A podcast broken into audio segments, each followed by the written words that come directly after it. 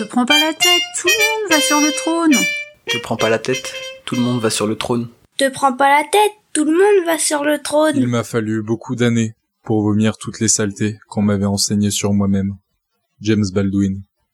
Je m'appelle Aminata et je vous propose au travers de ce podcast des histoires de personnes qui pourraient être vous et qui pourraient être moi. Les conversations que je vous proposerai toutes les deux semaines nous amèneront à découvrir la fois où mon invité s'est dit un truc du genre « après tout, tout le monde va sur le trône ». Et par la même occasion, on décide de laisser de côté leur peur. Tout le monde fait pareil. Te prends pas la tête, le monde t'appartient. Te prends pas la tête, tout le monde va sur le trône. Aujourd'hui, je vous propose de découvrir Anna. Elle a créé il y a quelques années l'Institut Ananda à Vitré. Avec Anna, nous avons discuté d'autosabotage, mais aussi des masques que l'on met pour qu'on nous laisse tranquilles. On a également beaucoup ri. Nous avons fait des détours du côté des accidents de la vie qui nous rendent plus forts, des surprises qui nous font devenir adultes plus vite que ce que l'on avait imaginé. Elle nous explique aussi comment elle a compris qu'être forte, c'est aussi savoir demander de l'aide. Anna est une femme qui aime le partage et qui considère que sa fille est la plus belle réussite de sa vie. Te prends pas la tête, le monde Te t'appartient. prends pas la tête, le monde t'appartient. Te prends pas la tête, le monde t'appartient. Bonjour Anna, Bonjour Aminata. comment tu vas? Bah je vais super bien. hein. Aujourd'hui c'est repos, euh, je t'attendais. Et voilà. Bon bah super, merci de m'accueillir. En tout cas, ça me fait euh, vraiment plaisir euh, de passer euh, du temps avec toi et puis qu'on puisse discuter et, et que je puisse te faire découvrir la personne que tu es à- aux personnes qui auront le plaisir de nous écouter. Donc euh, merci. Merci. C'est une première pour moi. Donc euh, voilà. je je suis Bah- enchantée aussi. de- Bah écoute, on va faire en sorte que ça se passe le, le mieux possible. Euh, moi, je te connais depuis quelques années pour ton métier. Est-ce que tu pourrais nous dire ce qu'il est, comment tu te définis en tant que professionnel? D'accord. Alors ça c'est une question à laquelle j'ai toujours du mal à répondre. Je sais jamais quoi trop quoi dire parce que j'ai pas pour moi le métier que j'ai, je l'ai un peu créé à ma sauce donc c'est un mélange de plein de techniques. À la base, euh, j'ai pris des études d'esthétique à 21 ans. Mhm. Voilà, après j'ai suivi une école de massage. Enfin, je me suis toujours tout de suite rendu compte que c'était c'était ça que je voulais faire. Et après j'ai développé avec la médecine chinoise, la médecine ayurvédique. Voilà, donc après aujourd'hui je suis masseuse. euh, je- me considère un petit peu comme thérapeute, même si ça, thérapeute en fait on ne sait pas trop ce que ça veut dire. Mais Mhm. pour moi, je- je- j'estime être, euh, être dans la thérapie, par les scia- dans le soulagement des sciatiques, des lumbagos, des, tout ce qui est problèmes circulatoires, énergétiques, tout ça. Et, voilà, après, c'est du bien-être. euh, Ouais. Tu soulages les maux du corps, quoi. Voilà, les maux du corps, les maux de l'âme. oui, parce que j'imagine que en rentrant dans une relation euh, privilégiée qui est celle du corps, parce que ben c'est pas évident hein, de, tra- de confier son corps à quelqu'un. Euh, Donc j'imagine que ça doit créer quelque chose forcément d'une relation où les gens finissent par euh, laisser plus que de l'accès à leur corps, c'est-à-dire qu'ils doivent aussi se libérer et peut-être te parler de certaines choses euh, qui sont importantes pour euh, pour elles ou pour eux quoi. Oui, complètement. C'est très particulier en fait parce que les gens sont plus ou moins dévêtus, en slip, là, allongés sur une table. euh, voilà, donc il y a tout un, tout un travail à faire en amont pour les mettre à l'aise, pour voilà, leur, leur, leur faire comprendre que je suis là pour eux, que je les juge pas, que je les regarde pas, que je suis, voilà, je suis Ah. juste là avec une personne, avec, euh, avec son, son, son corps, mais dans son aspect. euh, son aspect. euh, pas dans son aspect physique. dans- moi, ce qui m'intéresse, c'est- que cette personne ressorte de chez moi et qu'elle se sente bien. Ah, ah, ouais. Et c'est c'est marrant parce que du coup, alors, tu, tu dis que tu voulais pas, pas forcément de nom à donner à, à ta profession. Bon, j'imagine que quand même, euh, du coup, tu dois être répertorié sous un nom euh, peut-être généraliste, qui est celui de quoi, de d'esthéticienne. De... Je suis esthéticienne parce que quand j'ai passé mon diplôme de massage, à l'époque, c'était. Il n'y avait pas vraiment d'école de massage en France, ça, ça commençait tout juste, c'était Mhm. une douzaine, il y a 12 ans. Et voilà, donc le, ma prof de l'époque s'est battue pour que ce soit reconnu en tant que métier, et donc il a été, mon diplôme a été reconnu 4 ans après que je l'ai passé. Donc, euh, D'accord. voilà, elle a fait tout un travail. C'était une grande créatrice de spa dans le monde euh, qui avait une école déjà depuis 40 ans à, à Bali et qui, voilà, enfin 40 ans, je dis des bêtises, 20 ans à l'époque, maintenant ça fait 30 ans. Et euh, voilà, donc euh, C'est massage bien-être euh, officiellement. D'accord. Voilà. Après, euh, le, j'ai- donc j'ai eu mon diplôme de shiatsu qui est reconnu maintenant au même titre à peu près que l'ostéopathie depuis, depuis un an et demi. D'accord, ouais, c'est tout ce récent. diplôme, Je l'ai depuis 8 ans, c'est marrant. D'accord. Ouais, donc parce que ça évolue, c'est des, nouveaux, des nouvelles techniques, des nouveaux métiers, des, euh, tout ce qui tourne avec le bien-être, les médecines parallèles sont des choses qui sont assez nouvelles en Occident en fait. Euh, Ouais. Enfin, nouvelles. Oui, en tout cas, la façon qu'on a de s'en occuper. Ouais. C'était réservé à une classe un petit peu euh, Aisé, peut-être. aisée, euh, voilà, de, Mhm. aisée et de gens qui étaient intéressés par ce, technique, ce genre d'approche et c'était Ouais. T'as senti des réticences, euh, toi, en t'installant euh, sur ce- les techniques que tu proposais ou alors au niveau au niveau de la clientèle Est-ce que t'as senti que les gens au début venaient un peu en se disant mais qu'est-ce qu'elle va faire euh, Ou bien t'avais pas forcément peut-être cette, cette, euh, présentation d'emblée Alors- euh, sur le shiatsu ou des choses comme ça? C'est marrant parce qu'au départ, alors moi j'ai pas du tout eu de. Quand j'ai voulu quand je me suis installée, bon j'ai fait toutes les réunions de, de- du pôle emploi pour les entrepreneurs, tout ça. Je me suis pas mal fait, fait casser parce que tout le monde me disait euh, c'est un c'est un truc à la mode. euh, j'ai eu aucun soutien.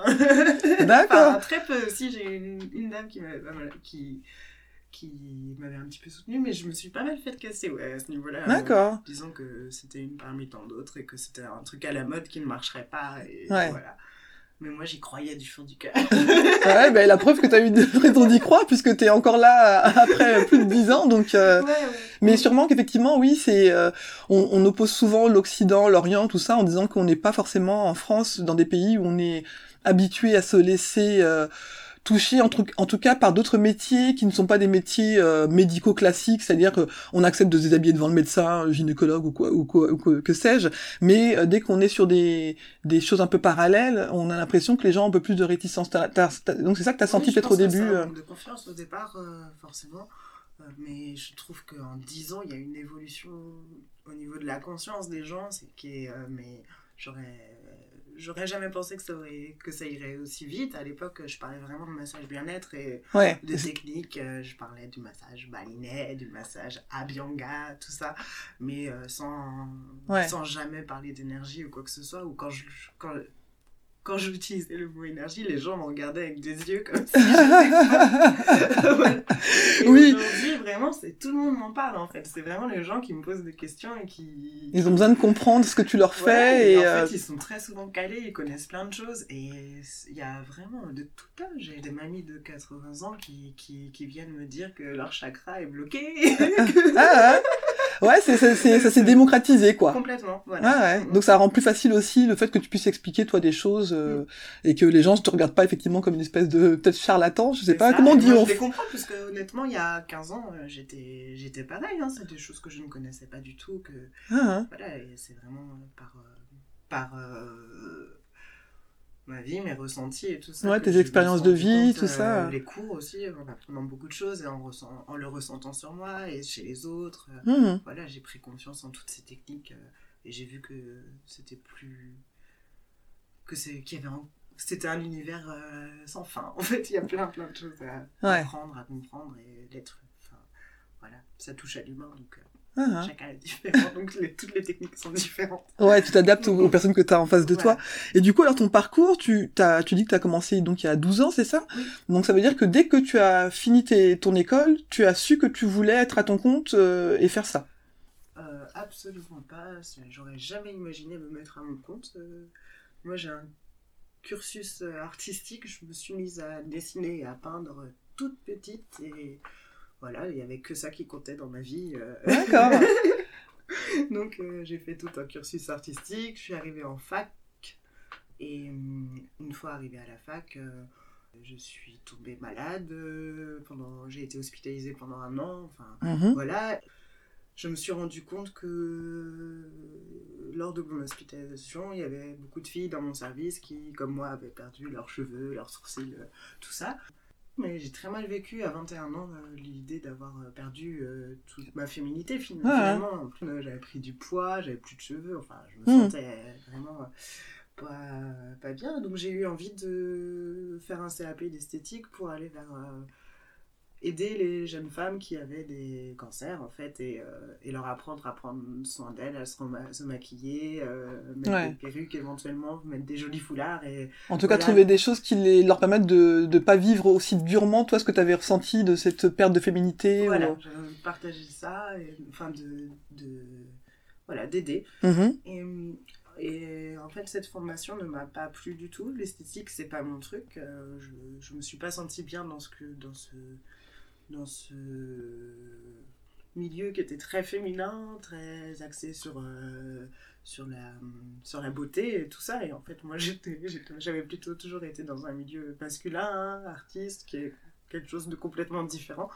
Voilà, et en fait, euh, par contre, euh, dans- lors de cette école de- d'esthétique, j'ai- je me suis rendu compte que j'aimais énormément masser. Mhm. Voilà. D'accord. Parce que ça faisait partie des, des- des cours que tu avais, euh, le massage? On avait des approches de massage sur D'accord. CAP esthétique après, euh, voilà, et vraiment, c'était le moment où je me sentais hyper bien et où je. D'accord. C'était le kiff. Ah, ouais. Ah, c'est marrant parce qu'en fait, finalement, ta porte d'entrée, c'était celle de fa- favoriser ce qui fait qu'on peut se sentir belle. Et en fait, c'était presque trop en esthétique Oui, ou il y a quelque chose, euh, ouais.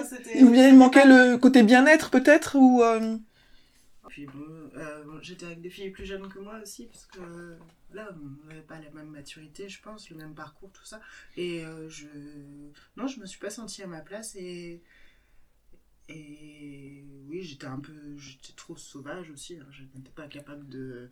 de suivre de suivre toutes les règles qu'on m'a posées qui étaient beaucoup trop pour moi. Et, euh, et donc, euh, oui, je. Ouais, t'as eu envie d'aller vers autre En chose. fait, je crois que j'avais vraiment envie d'aider les gens, en fait. Euh, D'accord. C'était vraiment dans l'aide. D'accord. J'avais pensé peut-être faire de, de- du maquillage de cinéma aussi, comme ça rejoignait l'esthétique. D'accord. Euh, J'aurais aimé faire ça, mais bon, les écoles, tout ça, c'était hors de prix, c'était pas possible. Et euh, donc, euh, ouais, non, j'ai découvert le massage. Il y a eu une école de massage qui a ouvert à la fin de, la- de mon année d'esthétique. J'ai fait une, j'ai fait une, euh, un essai, j'ai été prise, et puis, puis là, au bout d'une heure, j'ai su que c'est ça que je ferais de ma vie. D'accord. Et cette école-là, ça a duré combien de temps? Alors, cette école-là a duré 12 mois. 12, 12 mois, mois. c'était une semaine par mois. J'avais pas de. Alors, euh, je, je rentrais pas dans les cases euh, non plus de des critères pour être pris dans l'école. Je sais plus, on était 250 et il y avait 12 places, deux, deux classes de 12 places. Et voilà, ils étaient plutôt là pour, entre, pour prendre des personnes qui, qui, allaient, qui avaient des projets de création d'entreprise derrière. Et moi, j'arrivais là en disant. euh, je sais pas trop, euh, je crois que j'aime bien masser, et puis j'ai envie de voyager, de faire le tour du monde, de travailler dans plein de spas dans le monde entier.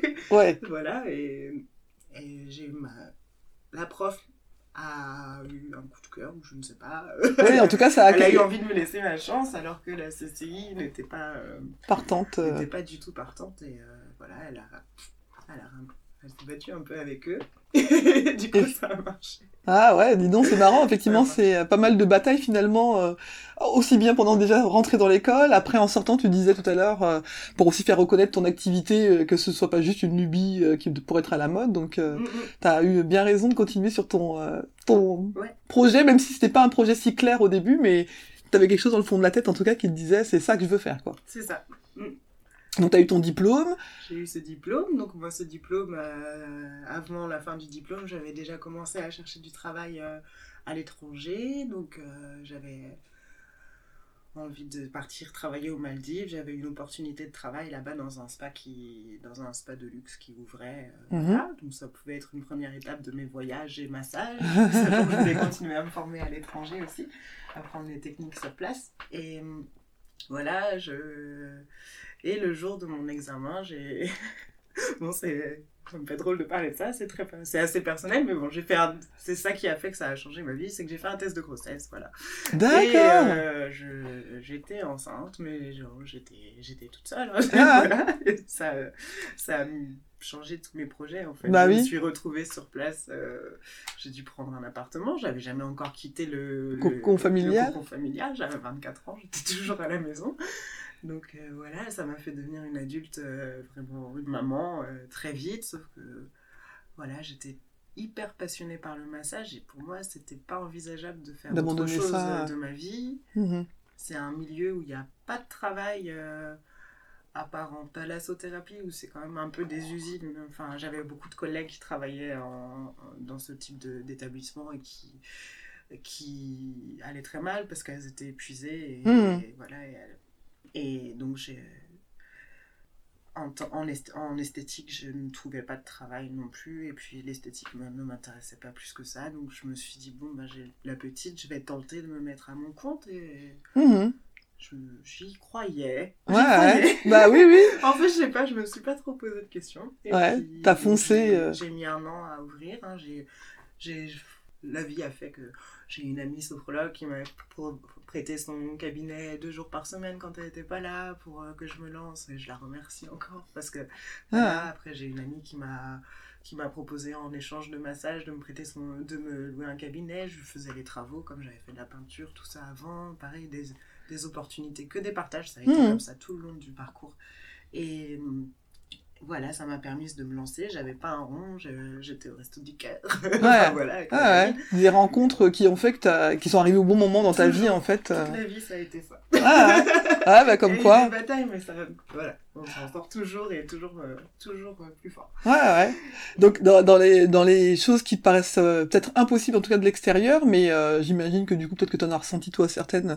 Mais est-ce qu'il y a quelque chose pour lequel tu disais vraiment, mais ça, jamais j'arriverai à faire ça, ou jamais je ferai ça, et qui aujourd'hui, tu dis, ah bah, en fait, ça y est, c'est fait. bah me mettre à mon compte ça Ouais. me paraissait pas pour moi Ah, hein. ah, ouais. être, être maman solo non plus. ouais. Ah, Mais voilà, et aujourd'hui j'en suis heureuse. Enfin, super. Ah ça ouais. se passe. ah ouais, comme quoi, effectivement. Mais, euh, euh, être à ah. mon compte, ouais, je crois que c'était vraiment. Je, je me souviens l'avoir dit euh, dix fois dans mon année, dans mon année d'école de massage. Jamais je me mettrai à mon compte, moi. Ah, c'est pas pour moi. C'est pas pour moi. Il y a quelqu'un qui a dû t'écouter et dire, ok, on verra ça plus tard. Toute personne qui réussit avait un rêve et l'a poursuivi jusqu'au bout. Anthony Robbins. Te prends pas la tête, tout le monde fait Te pareil. prends pas la tête, tout le monde fait pareil. Te prends pas la tête. Tout le monde fait pareil. Te prends pas la tête. Tout le monde fait pareil. Est-ce que ça t'arrive de pas te sentir à la hauteur, Anna? Euh, oui, de moins en moins, heureusement. Mais alors ça, ça a été euh, quelque chose qui m'a poursuivi très très très longtemps. J'avais un, un énorme manque de confiance en moi. Enfin, D'accord. Un sabotage même qui était très très, Ah. très lourd. D'accord. Sur le plan, le plan professionnel uniquement, ou bien tu Euh. avais l'impression que c'était quelque chose qui était un peu général dans ton fonctionnement ou... Est-ce qu'il y a un sujet particulier où tu sens à chaque fois c'est la même chose, où tu te dis, euh, non là vraiment je suis pas à la hauteur? Alors, parfois j'ai du mal, à- je le fais de moins en moins, mais je me comparais beaucoup aux autres femmes. Ah, d'accord. euh, Et uniquement aux femmes? Euh, oui, oui, oui, je me comparais. J'avais toujours l'impression que les autres étaient, y arrivaient mieux, étaient, euh, elles avaient trois enfants, et puis elles se plaignaient jamais, elles faisaient à manger sainement, leur potager, leur euh, Ah. truc, elles avaient des activités à côté, et moi, je. J'ai souvent eu l'impression de patauger un peu et de galérer. D'accord. Mais bon, Et sans, et sans voir que toi-même euh, t'étais maman solo avec ton entreprise et tout et tout. euh, C'est vraiment en, en ayant fait un énorme travail sur moi à partir de la naissance de ma fille. euh, j'ai pris conscience qu'il y avait vraiment des choses, euh, des choses qui n'allaient pas. euh, voilà, mon papa est parti quand, pendant la grossesse de ma maman et le papa de ma fille aussi. Alors je me suis dit, bon, euh, et ma grand-mère, c'était pas terrible non plus. Ouais. Je me suis dit, bon, à la naissance de ma fille, il y a peut-être des choses à régler. euh, Ah, parce que, Histoire qu'elle travaille pas. euh, parce que j'avais pas envie qu'elle vive les mêmes choses. Je me suis dit qu'il y avait quelque chose à couper. Et donc là, j'ai entamé un gros travail sur moi. Par plein de techniques. hein. J'ai commencé avec une psychologue. euh, euh, j'ai, ensuite, j'ai, fait une sophranalyse. euh, et, et voilà, jusqu'à ce que je découvre il y a 5 ans la technique de Louise Hay, un stage que j'avais rencontré par hasard. Encore une copine qui me dit Tiens, viens, il y a un stage. Et puis c'est ma tante qui l'a dit. Mais voilà, et là j'ai fait un gros travail sur la confiance en moi euh, qui a duré deux jours. D'accord. Et euh, à partir de ce jour-là, j'ai eu l'impression de renaître. D'accord. De renaître. C'était plus la même. J'ai- J'étais moi. Avant, j'ai jamais été moi. Ah, ouais. T'avais fini de, de jouer des rôles. euh, Oh, ouais, ouais, genre, ça m'a fait tomber quand même pas mal, beaucoup de masques que je m'étais créé depuis la petite enfance. hein. Ouais. T'en as Euh, un ou deux blocages en tête comme ça qui te, qui, qui te sont, euh, qui revenaient un peu de façon répétitive que tu auras envie de partager. Hein. Je n'étais pas à la hauteur, j'étais nulle, j'étais moche, j'étais. Et c'est des choses que tu avais entendues de la bouche de quelqu'un ou c'est des trucs que toi-même tu te t'es mis dans la tête euh? Je, me, je pense que je me le suis mis dans la tête moi-même euh, très tôt. Parce que moi, je me souviens de toute ma vie depuis l'âge de 2 ans. Mm-hmm. Et vraiment, euh, mes premiers souvenirs, ouais, c'était déjà ça, mais bon. Non, mais avais, à deux ans, j'imagine que un, un, une enfant à cet âge-là, c'est forcément quelque chose que tu as entendu. Enfin, j'ai du mal à, à Alors, imaginer euh, qu'on puisse se créer à deux ans des. des... En fait, je suis. À. on est en audio, donc ça... je suis métisse. Enfin, j'ai un papa qui est, qui est sénégalais. Donc, euh, je... dans la ville où j'ai grandi, il n'y avait pas de métisse, il n'y avait pas de noir, il n'y avait rien. Ah, donc, en fait, j'ai été observée comme tous les gens se retournaient sur moi en permanence depuis le premier souvenir de ma vie. Mmh. Et euh, ça a été très compliqué pour moi à, à gérer. J'ai l'impression d'être une bête de foire, en fait. Et mmh. du, coup, euh, du coup, je me suis auto-sabotée très vite. Et puis à l'école, la petite, euh, la petite enfance, les enfants ont beau ne pas être... je les connais en grandissant, et c'est des gens très bien, mais voilà, quand on est petit et qu'il y a quelqu'un qui est différent, forcément... On, Ouais, ça interroge. Euh... Voilà, ça interroge. Et puis bon, bah, c'était pas évident. Donc ça, ça, a, ça a été difficile pour moi euh, dès la petite enfance par rapport à ça. Mmh. J'étais beaucoup plus grand, beaucoup plus costaud, j'étais plus froid, oui, j'étais plus noir, j'étais plus. Ah, ouais. tout ça. Tes, che tes cheveux, donc, sûrement euh, tout. Voilà, Voilà, les tout cheveux est. courts, ma maman. tout ça. Donc c'était. Ah. À l'école, c'était compliqué, ouais. Ouais, tu rentrais pas dans les, les normes de la ville, en tout cas, dans laquelle tu étais, quoi. Mmh. C'est-à-dire que. Ce qui fait que je me suis construite très vite avec un ok, bon, bah, vu que physiquement ça va pas, il faut que je sois gentille. Ouais. Donc j'ai compensé là-dessus et j'ai jamais pu dire ce que je pensais quand j'étais petite et tout ça. D'accord. Enfin, jusqu'à jusqu'à il y a quelques années. Hein, ouais, tu voulais être intégré, entre guillemets. Ouais, euh... intégré, mais du coup, je savais plus qui j'étais. D'accord. pas facile. Ah ouais, c'est hallucinant Ah. hein, de voir qu'effectivement. Enfin, euh, pas facile, c'est comme ça pour énormément de gens. Oui, bah oui, oui. euh, ouais. C'est vrai qu'on on a déjà eu l'occasion d'en discuter, mais effectivement, d'être une personne euh, dite racisée dans une ville où euh, c'est pas la norme ou la majorité, même dans un pays où c'est pas la majorité, ça peut poser des questionnements en plus qu'on n'a pas à gérer quand on est euh, un autochtone, en tout cas, ou, ou quelqu'un qui, a, qui ressemble à la majorité des Ma maman personnes. est Quoi. blanche en plus et elle travaillait dans l'école où j'étais, donc euh, on me disait tout le temps c'est ta maman, mais non, elle t'a adopté, elle te le dira plus tard. Ouais, c'est ça. Ouais, ouais. donc en plus t'étais obligé de te justifier euh, sur la, C'était tous les jours, sur ouais. ton lien de filiation. Si, si, c'est vraiment ma mère. ouais, Ouais, ouais. D'accord. Oui, donc je comprends effectivement euh, tout ce travail que tu as dû faire pour passer à des étapes à chaque fois euh, et pour te sentir légitime finalement euh, en tant que femme déjà, en tant que professionnelle aussi. euh. Ouais, ouais, beaucoup de, beaucoup de, petits, de petits combats, euh, voilà, comme tout le monde en fait. Hein, mais Ouais. je, hum, ouais. Aujourd'hui, euh, c'est pour ça que je depuis 4 ans, donc après avoir euh, découvert cette technique de Louise aujourd'hui je me sens hyper légère, je me sens moi-même, je, Ah, je suis hyper à l'aise en accord, à- en accord avec moi, avec, mes, avec mon travail. Et c'est pour ça que j'ai commencé à développer ces techniques aussi. euh. ah, J'ai compris très tôt qu'il y avait un lien entre le corps et l'esprit. D'accord. Très, très tôt, enfin, dès que j'ai commencé à rentrer dans, la, dans les formations, ça me parlait par rapport à mes ressentis. Je suis une hypersensible, du coup. Ah, ah, Voilà. ah. Ouais, donc du coup tu voyais le, le rapprochement à chaque fois entre les personnes que tu pouvais recevoir de leurs besoins physiques et ce que ça pouvait euh, vouloir dire au niveau. euh, aujourd'hui, je me dis que tout ce qui se passe dans ma vie, tous ces petits combats et tout ça m'aide à. Je, je fonctionne comme ça. Dès que quelque chose ne va pas, que ce soit chez moi, que ce soit physique, moral, tout ça, c'est.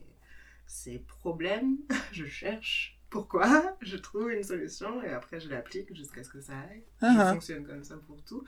Et du coup, je, ça me permet de le faire aussi avec les autres. C'est des partages d'expériences. Ah, ah. Et voilà, il n'y a pas plus haut. C'est des fois, je sais pas, je ne sais pas, je ne dis pas. Mais quand, quand, quand mes expériences m'ont permis de, de trouver des solutions, ça me permet de Ouais. les partager. Mhm. Mon but, c'est vraiment. euh, c'est vraiment pas d'avoir un max de clients. euh, D'ailleurs, euh, ça se passe très bien à ce niveau-là, j'ai pas à me plaindre du tout.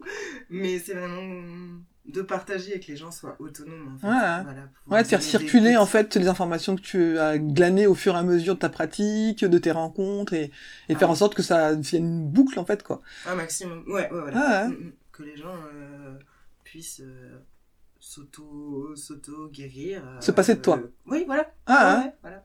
Ah ouais, le but, c'est pas de garder les gens euh, dépendants. bon, cela dit, moi, le massage, j'aime bien quand, c'est... quand, on me, quand le fait, mais... Euh... Alors, pour le massage, hélas, je, même, moi-même, je ne peux pas, je ne peux pas masser tout... me masser. Je, je développe mes points d'acupuncture, tout ça, mais il n'y a aucun plaisir. Je me fais masser tous les mois, j'adore ça. je échange avec mes copines masseuses. L'important, c'est de transformer l'autocritique en quelque chose de positif. Ivan Lendl. Te prends pas la tête, tout le monde va sur le Te trône. prends pas la tête, tout le monde Te va prends sur pas la tête, tout le monde va sur le trône. On a, on a parlé de ton projet, effectivement, de, des étapes qui ont fait que tu, que tu euh, es passé à, à ce projet de, de, de création et d'être à ton compte. Et, mais euh, donc tu disais, bah, forcément, l'arrivée de, de ta fille, ça c'est venu un peu rajouter euh, un, un déclic euh, à quelque chose que tu ressentais mais que tu te t'autorisais pas forcément à faire. Mais est-ce que vraiment tu peux te dire à quel moment tu t'es dit, vraiment, je fais ça? Tu te souviens euh, de ce jour-là? La première heure de cours en école de massage. C'est vraiment là que tu t'es dit. Euh, les premières, la première semaine, on faisait une approche sur la médecine chinoise. Mmh. Je me souviens vraiment, au bout d'une heure de cours, j'étais la bouche ouverte en train d'écouter, j'avais toutes les... Tout était ouvert, j'absorbais toutes les informations. Le prof, il a dû dire, c'est un poisson qui est devant moi ou... C'était un peu ça. Et, du coup, et à ce moment-là, ouais. Tu t'es dit, c'est ça. J'ai tout de suite su que c'était ça. Et euh, est-ce que tu as une, alors ce qu'on appelle une réussite euh, vraiment sur la, soit large sur la définition qui, qui correspond à toi, mais est-ce qu'il y a quelque chose que tu pourrais nommer une réussite dont tu es la plus fière? La réussite dont je suis la plus fière? Ça peut être sur tous les plans. Je pense que c'est ma fille. mais ça, je te pose la question à, à beaucoup de mamans, elles te répondront la même chose, peut-être, je ne sais pas. Euh, ouais, ça peut paraître assez bateau comme réponse sinon non c'est la tienne en tout cas si c'est ça euh, moi ça moi ça me va. Enfin je trouve que comme je te disais y a, pour moi il y a pas de bonne réponse et puis euh, peut-être qu'aujourd'hui c'est ça et dans dans deux semaines ça sera autre chose mais ça veut pas dire que ça gomme les autres mais quelque chose en tout cas si euh, tu devais dire fille mon entreprise c'est mon entreprise je l'appelle mon deuxième bébé c'est déjà pas mal d'en avoir deux en plus donc petite auto-entreprise et tu, disais qu'il y a des moments où tu as pu être mal, enfin, comme, comme ça peut nous arriver à tout le monde, effectivement, comme tu le disais. Est-ce que tu as quelque chose, une astuce qui fait que, qui va te remotiver quand tu te sens mal? Alors oui, parce que j'ai eu beaucoup de haut, de bas, de très haut, de très bas. Et j'ai toujours, plus le parcours avançait, je me suis vite rendu compte aussi que quand on était en bas, c'est là qu'on trouvait les solutions pour remonter et qu'en général en fait on réglait des choses quand on était en bas pour, mmh. pour pouvoir remonter et qu'on remonte toujours plus haut que là on, là, là où ça a démarré on est parti avant ah, ah. et en fait euh, ouais c'est comme une comme des vagues en fait qui mais qui de, toujours de plus en plus haut et ah, voilà donc quand je suis dans le creux de la vague j'essaye vraiment de me dire euh, ok c'est comme ça qu'est-ce qui se passe pourquoi ça va pas je vais mmh. remonter ok mais je vais remonter plus fort puisque j'aurais réglé des choses. Ah, d'accord. T'arrives à te dire ça à chaque fois que t'es dans, vraiment dans le creux. Alors, des fois, j'ai du mal. Hein, ah. monde, mais, je... mais en tout cas, ça te met à un point de mire à te dire, bah, je sais qu'aujourd'hui, ok, c'est c'est pas bon, mais ouais, ouais. je sais que ça c'est pas pour la... c'est pas pour tout le temps, quoi. Des fois, ça peut durer une journée, ça peut durer un mois, deux mois, Mmh. un moment de bad, Ah. ça va pas, mais parce qu'on a des choses qui vont pas, il y a jamais de raison, ça n'aille pas. Ah. Enfin, il y a toujours une raison. Oui. ça va pas, en général. Mais c'est vrai Si que on, si on creuse bien. Oui, on, on- oui, quand on a envie de creuser aussi, Oui, ça veut dire qu'il faut, il faut être prêt ou prête à Alors, ça. moi, euh, avant la naissance de ma fille, par exemple, j'étais incapable de creuser, Mhm. incapable d'aller voir ce qui se passait à l'intérieur. Euh, J'avais mis plein, plein, plein de systèmes de je pleurais protection. Ouais, ouais. J'étais une hypersensible qui pleurait jamais. Euh, du coup, euh, bon, d'ailleurs, je suis tombée malade à 20 ans. Pour moi, c'est pas anodin. Ouais. Euh, T'as l'impression que ton corps t'a dit, bon, de toute façon, soit tu t'en occupes, soit euh, c'est nous qui le faisons, quoi. Mm, mm, ouais. Ouais. Ouais, ouais. Non, mais je comprends, effectivement, euh, cette histoire de vague, euh, mais c'est vrai que c'est pas évident de se dire que qu'on en sort. Il n'y a pas de, de bonne ou de mauvaise astuce, mais ce qui compte, c'est de trouver la sienne. Donc toi, la, tienne, c'est ça, en tout cas. La mienne, ouais, c'est ça. D'accord. Et euh, aussi, de... et ça, ça a été tout un apprentissage pour moi, comme apprendre à se faire aider. Ah, à, d'accord. à demander à se faire aider. Parce que beaucoup de gens ont du mal. Enfin, j'ai envie d'en parler parce que, parce que ça concerne plein de gens, en fait. Euh, voilà, j'ai compris que c'était une c'était quelque chose de, de courageux et de fort en fait d'arriver à se à demander de l'aide quand on a besoin. On a trop souvent tendance à rester tout seul avec, euh, avec ses problèmes, alors qu'il y a plein de gens, que ce soit des professionnels ou des, ou des amis qui sont juste trop contents de venir nous aider. Comme, nous, on est contents de venir aider nos amis. voilà, moi la première, j'adore euh, pouvoir apporter quand je peux aux gens que j'aime et donc ouais ouais donc ce serait un truc aussi ça de se dire ben si t'arrives pas à trouver dans le creux de ta vague de l'énergie toute seule c'est d'aller demander dire bon là clairement j'ai besoin de toi euh, par exemple ça ah. peut être une professionnelle, ça peut être une copine, ça peut être conjoint, ça peut être... Euh, Moi, j'ai une petite phrase que je me dis qui est mon leitmotiv quand je quand j'ai l'impression de me considérer un peu moins bien ou de me comparer à, quelqu'un euh, euh, qui est donc qui est devenu le titre du, podcast qui s'appelle donc tout le monde passe sur le trône. Et toi, est-ce que tu as une phrase comme ça qui t'aide à, à te dire bon, hey, allez, j'arrête là, je suis dans un schéma où je me compare et ça ça m'apporte pas grand-chose de toute façon. est-ce que tu as une phrase comme ça toi un peu magique ou leitmotiv ou quelque chose qui te motive en tout cas, ah, Atlan. J'utilise pas mal le ce qui ne te tue pas te rendra plus fort. Ouais. Mais bah, ça rejoint ce qu'on disait tout à l'heure par rapport à la vague. Euh, c'est dans, dans, les moments difficiles qu'on grandit le plus, en fait. D'accord. Quand tout ah. va bien, on se pose pas de questions. oui, c'est ça. On a tendance à se dire bon, bah là, ça, c'est bon. Ouais, tout va bien, mais il faut prendre les moments où tout va bien et on ne se pose pas de questions. Oui, ouais, c'est ça. ils sont là pour nous euh, rebooster aussi. Euh. Ah. Bon, bah, c'est super. Merci, Anna pour ce temps que tu m'as accordé. Je te, je te remerciais déjà en commençant. Je savais très bien que cette conversation serait vraiment hyper intéressante et j'en suis vraiment ravie. Avec plaisir. Et, donc, euh... c'était une super expérience. et merci encore.